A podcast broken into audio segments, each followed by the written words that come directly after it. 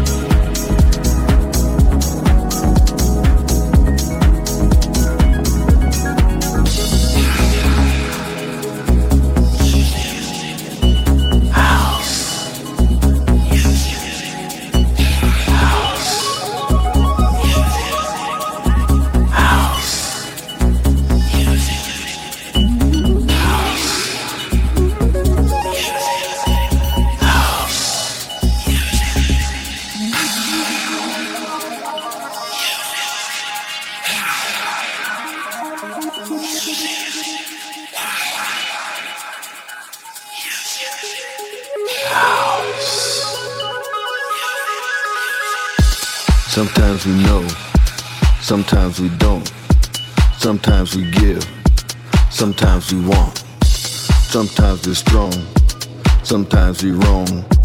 Sometimes we don't, don't know why. Sometimes we cry, sometimes we cry. Sometimes we cry, sometimes we cry. Sometimes it's bad when the going gets tough. When we look in the mirror and feel like we had enough. Sometimes we wait much too long. Sometimes we sing that same old song. Sometimes we don't even give it a try. Sometimes we don't. Don't know why. Sometimes we cry. Sometimes we cry. Sometimes we cry. Sometimes we might have to sit down and think it through. We're only humans, and that's what humans do. Sometimes we might have to eat a little humble